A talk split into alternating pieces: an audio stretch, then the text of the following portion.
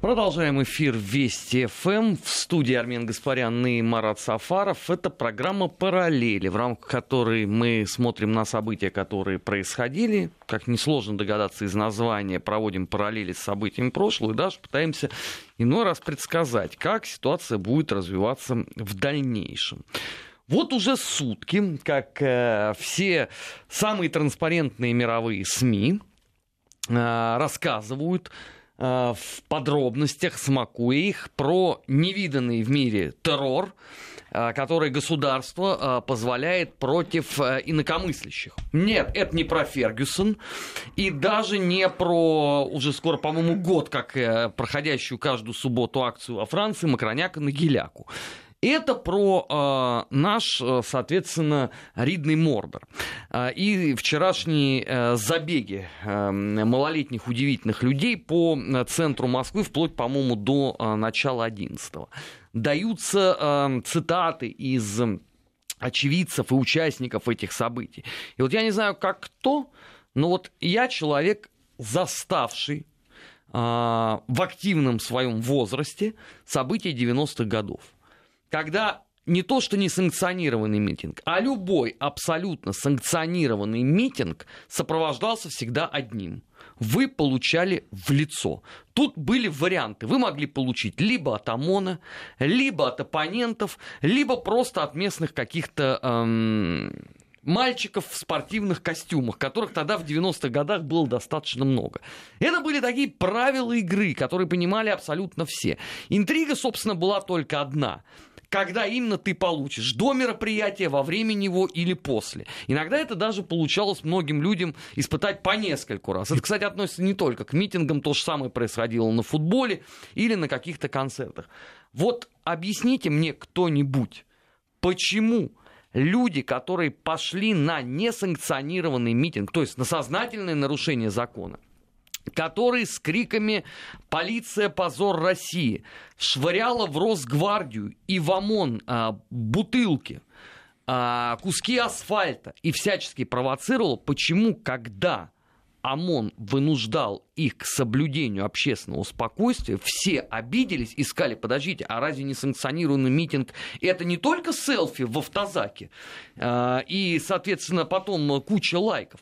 Вот откуда берется это удивительное представление о жизни у людей? Вот я правда не понимаю, ну, может, я уже постарел? Вот, э, по-моему, именно поэтому, поскольку большая часть, э, собственно, этих участников и охотников за селфи, они же не застали то, о чем вы говорите. То есть они в их э, исторической памяти отсутствуют 90-е годы, они не знают. Нет, при этом каких... они все все время же говорят о том, как было хорошо в 90-х годах. Да, но при этом вот эти все формы, значит, э, протеста 90-х или даже просто выхода на улицу в 90-е годы. А там не было годы, протеста, да. ты мог просто прийти и получить. Получить. Они это не знают, и поэтому это люди, которые, ну вот давайте так подумаем, да, по этим фотографиям и репортажам мы видели общий возраст, средний возраст этих митингующих, да, соответственно, ну так, в общем, это люди, которые сознательно 90-е годы не застали, там плюс-минус. Но они родились, судя вот по, по тем вот фотографиям, которые я вот посмотрел, и по, по, по той картинке, которую я видел, это люди, родившиеся уже в середине нулевых. Да, ну вот меня лично они в этом смысле, конечно, волнуют,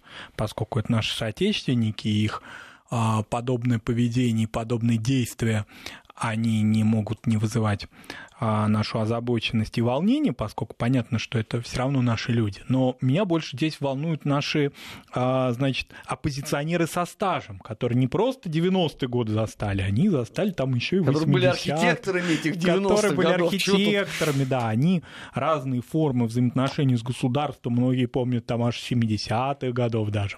Поэтому вот эти товарищи, ветераны, значит, движения, они гораздо более здесь интересны, и, конечно, их а, роль и фактически провокация, которой они толкали молодежь, и неоднократно, и не только вчера, но и мы это уже неоднократно видели и слышали. Вот это гораздо более опасная история, потому что эти люди, они прекрасно знали все, они прекрасно все помнят, и они знают а, все масштабы своей провокации. Вот это гораздо опаснее. И все же сделано вот специально для картинки. Вот обошедшие весь мир кадры, какая-то там 12-летняя девочка, сидя на асфальте, э, рыдает, э, значит, причем она находится в окружении э, чуть ли там не батальона Росгвардии. Спрашивается, вот эта же девочка, она сюда явно не сама по себе пришла. Ее туда кто-то привел. Вот этот кто-то, он отдавал себе вообще отчет, что это такое несанкционированный митинг. Да, ну вот сам... меня просто это поражает. Вот у нас э, в медиасфере, особенно вот в либеральном э, ее сегменте, обсуждают что угодно, кроме очень простых вещей. Ребят, если вы приходите с идеей, что вы сейчас будете э, атаковать ОМОН, вы должны отдавать себе отчет, что ОМОН вам даст сдачи. Больше того, в этом поединке чести против ОМОНа у вас нету ни единого шанса. А если вы туда еще привели несознательных детей, часто несовершеннолетних, то это, ну, на мой взгляд, просто уже фактически преступные действия. То есть здесь речь не идет только о нарушении законодательства в сфере а, проведения несанкционированных митингов, а здесь речь идет о том, что в них вовлекают несовершеннолетних. Мы это знаем, мы об этом постоянно говорим, и это повторяется зачастую да, в разных масштабах. И а, вот э, на это, мне кажется, особое надо внимание обратить. Именно на то, что эти товарищи приводят туда детей. Они приводят туда не своих детей, заметьте, и внуков, а приводят а, людей, которых они собирают через соцсети. И вот вчерашний, значит, а, ну самое главное, значит, все отработали свой номер, сфотографировались, и я вот видел в соцсетях такие посты. А я сейчас нахожусь на Тверской улице, вот здесь, значит, все прям катастрофа, но я сейчас вернусь домой и все размещу. То есть там как-то пока не получается вот так. Ну, может быть, возраст не позволяет здесь, в данном случае я говорю о ветеранах движения, так быстро все запостить. Вот вернусь домой с компьютера, все размещу, все репортаж, все увидите Марат, и это, узнаете. Это не возраст. Это называется просто другим словом. Это шизофрения. Вот я сейчас очень простой пример приведу вот это незарегистрированный кандидат в кандидаты э, Мосгордумы, голодающая, который при этом осуществляет такие забеги, что там легкоатлеты из сборной России э, отдыхают по скорости. И которую, значит, заблокировали ей все, значит, все соцсети, но тем не менее она как-то в эфир выходит. Больше прямой. того, она, находясь в эфире на Ютубе, с помощью своего мобильного телефона, то есть выход в интернет есть, она говорит о том, что выхода в интернет нету. В этом же самом прямом эфире. Вот это что нужно иметь у себя в голове прежде всего? Вот с таким IQ какая может быть Мосгордума? Но, ну, наверное, надо сначала в среднюю школу опять вернуться и понять, что если у тебя нет выхода в интернет, у тебя не может быть по определению трансляции ну, на Ютубе. Девушка волновалась. Это один из таких звездных ее часов. Ну как же, она вот Марат, А вчера вот эти кнопки. вот синхронные волнения, да, то есть у всех, кто вышел, все синхронно заволновались. Ну вот кандидаты в кандидаты заволновались угу. особенно, потому Я что вот они этого дня ждали. в кандидаты хотел бы еще кое-что сообщить. Вот э, святые 90-е годы, вот та Россия, которую мы потеряли, в которой они э, еще ходили в среднюю школу, а мы уже были в том движе.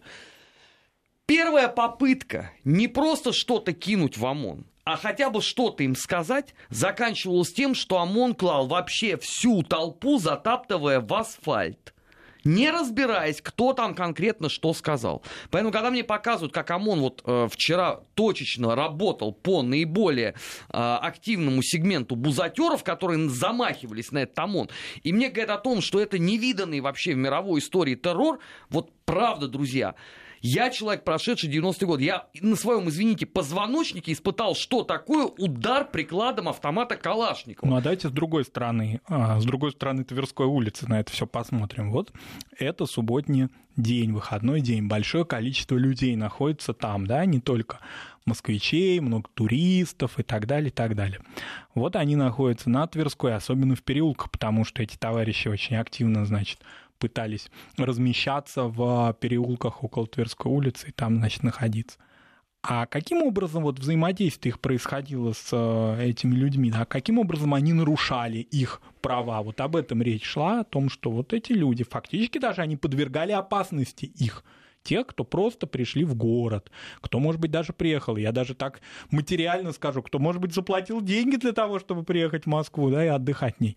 Вот и как это все взаимодействовало, когда нашим товарищам оппозиционерам, кандидатам в кандидаты, нашим этим комсомольцам молодым, значит, дают разрешение митинговать на специально отведенных пространствах. Да? Ну, например, на проспекте Сахарова. В выходные дни он фактически пустой, поскольку там офисы все не работают в это время, компании, которые там размещены, жилых домов там мало и туристов там нет вообще. Это одно дело. А когда вы говорите о Тверской улице, да, о главной магистрали мегаполиса и о том, что там находится очень большое количество людей, вот ваша э, политические, ваши политические манифесты, как они корреспондируются с тем, что там находятся а, мирные люди, которых, которых вообще мало волнует этот бред картинка нужна для того, чтобы наш вот любимый дедок CNN потом в течение часа зудел бы о том, что вот, смотрите, что творится. Ну, конечно, проспект Сахарова, что там скучно, а здесь на фоне мэрии, на фоне еще чего-то, исторических памятников в центре Москвы с,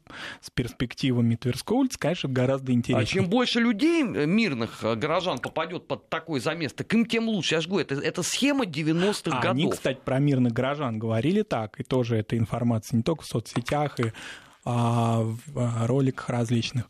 Какие же ужасные эти мирные горожане. Они сидели на верандах, на нас смотрели. Значит, такие буржуины обедали и ужинали. Мы сейчас прервемся на несколько секунд, после этого продолжим.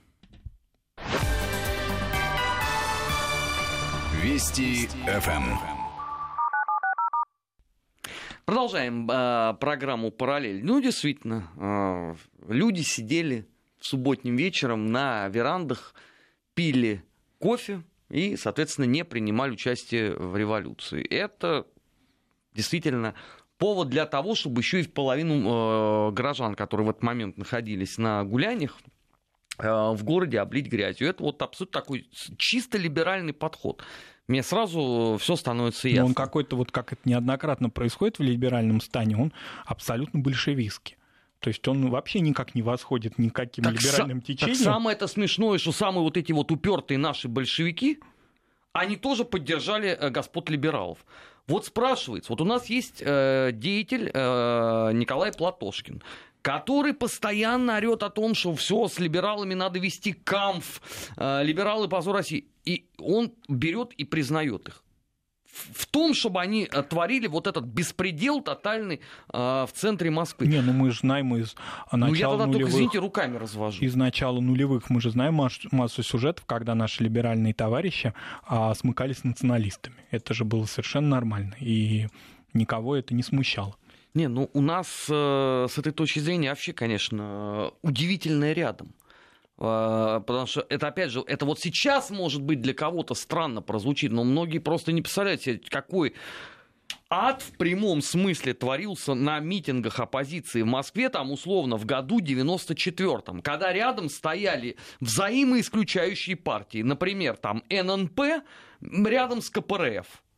Вот это в принципе не может быть, ну вот с точки зрения там политики как системы. А вот пожалуйста, это все было на моих, в том числе, э, глазах. Ну ладно, это уже э, российская оппозиция как диагноз. Э, хотел бы еще одну тему с Маратом обсудить, потому что мы вчера начали говорить про деформацию сознания украинцев э, в свете вот там, э, как она, межгосударственная нация, да, это? Надгосударственная. Надгосударственная. Мне, кстати, очень многие написали, что я ничего как раз не понимаю, это очень модно, и только вот аб- абсолютные совки и ватники только не способны понять э, правильность подобных мыслей.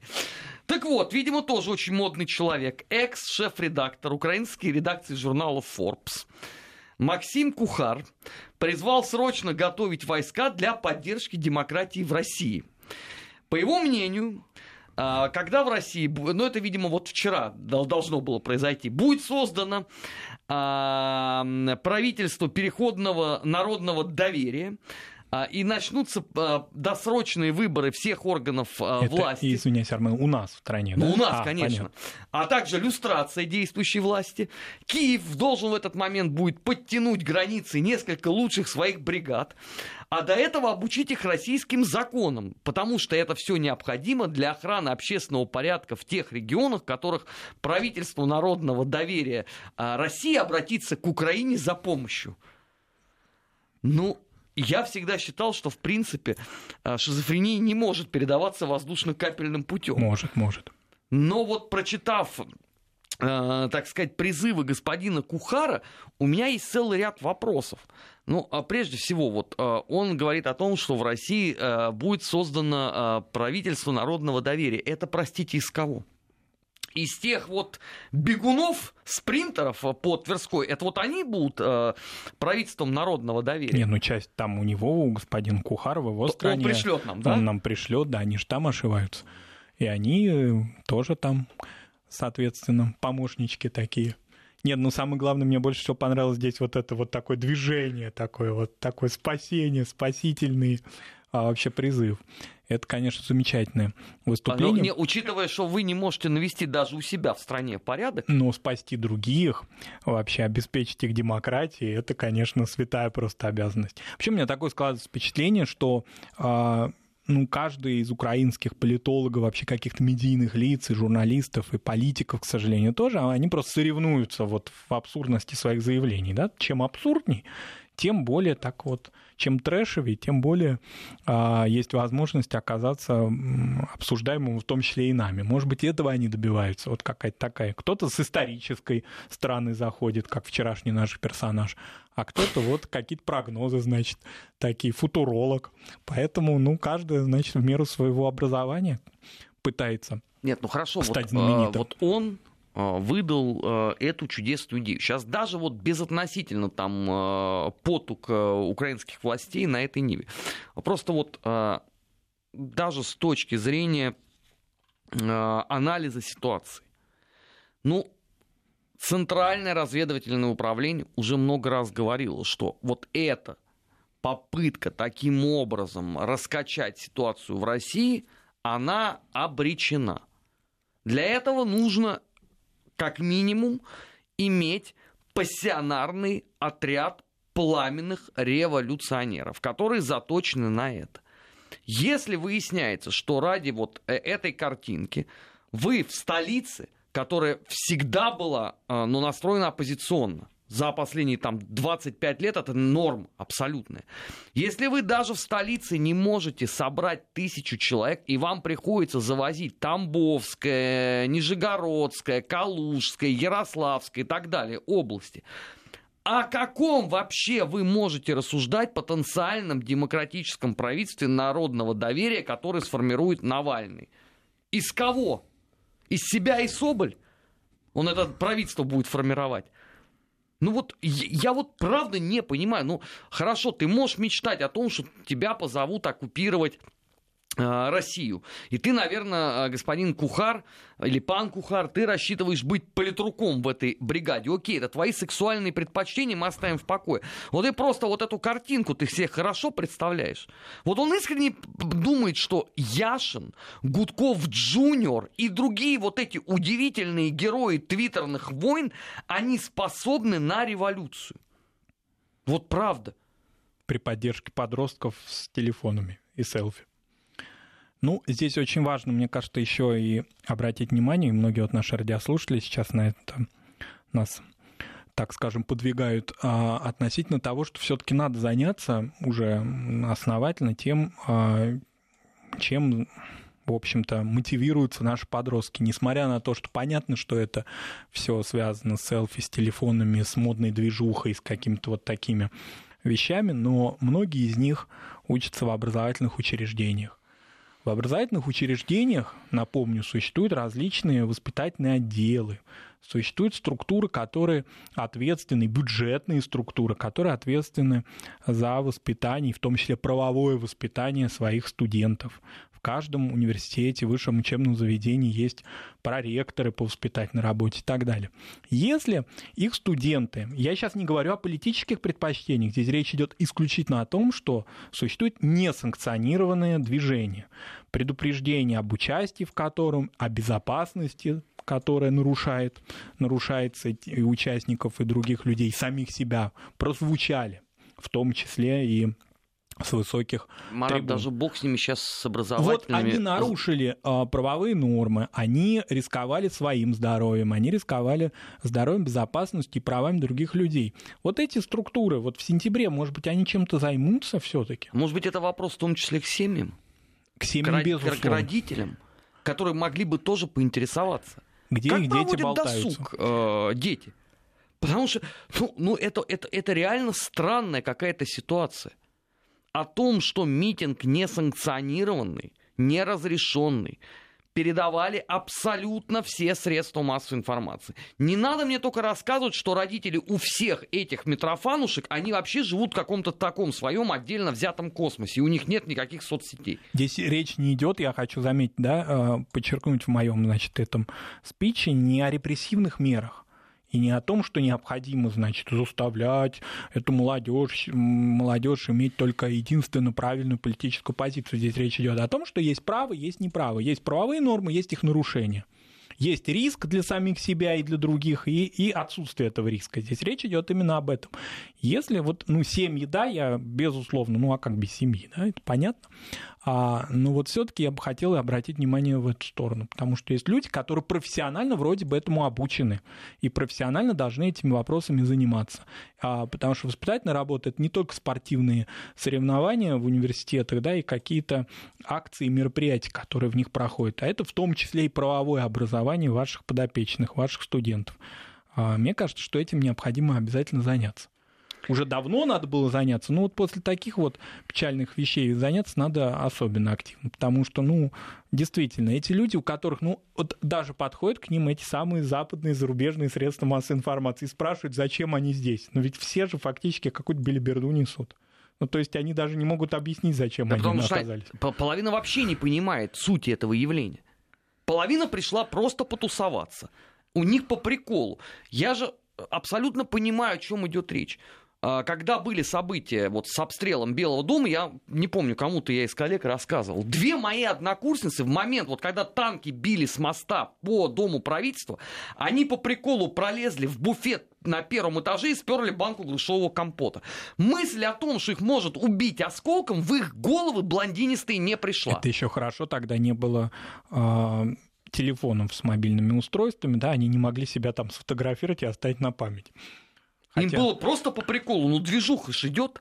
Так и у этих. Они пришли тусоваться. Они не понимают вообще возможные последствия. Вот что самое страшное. И главное, что они не понимают а, и не знают тех провокаторов, которых туда привели. То есть вот это самое важное. Если, не дай бог, слава богу, все прошло мирно, тихо с точки зрения того никаких последствий. Но если бы, да, они и их родители понимали бы вину и ответственность тех людей, которые в соцсетях, в интернете призывают своих детей к этим действиям, к этому выходу. А, взрослых людей, которые, да, некоторые были там, а некоторых там не было, они, значит, морально с, вас, с нами, с вами, да, значит, ну вот по каким-то причинам я не мог быть там, у меня тут какие-то дела, или я захожу, нахожусь за рубежом, или я отдыхаю. Но, тем не менее, благословляю вас, значит, на революционный путь. Вот понимают ли они а, то, кто их привел, и какие последствия, каким последствиям это могло бы привести? Боюсь, что нет, но это тема отдельной программы. В эфире Вести ФМ были параллели. В следующем часе часе недельный отчет. Впереди вас ждут новости. Не переключайтесь. Параллели. Назад в настоящее. Ищем ответы в дне вчерашнем.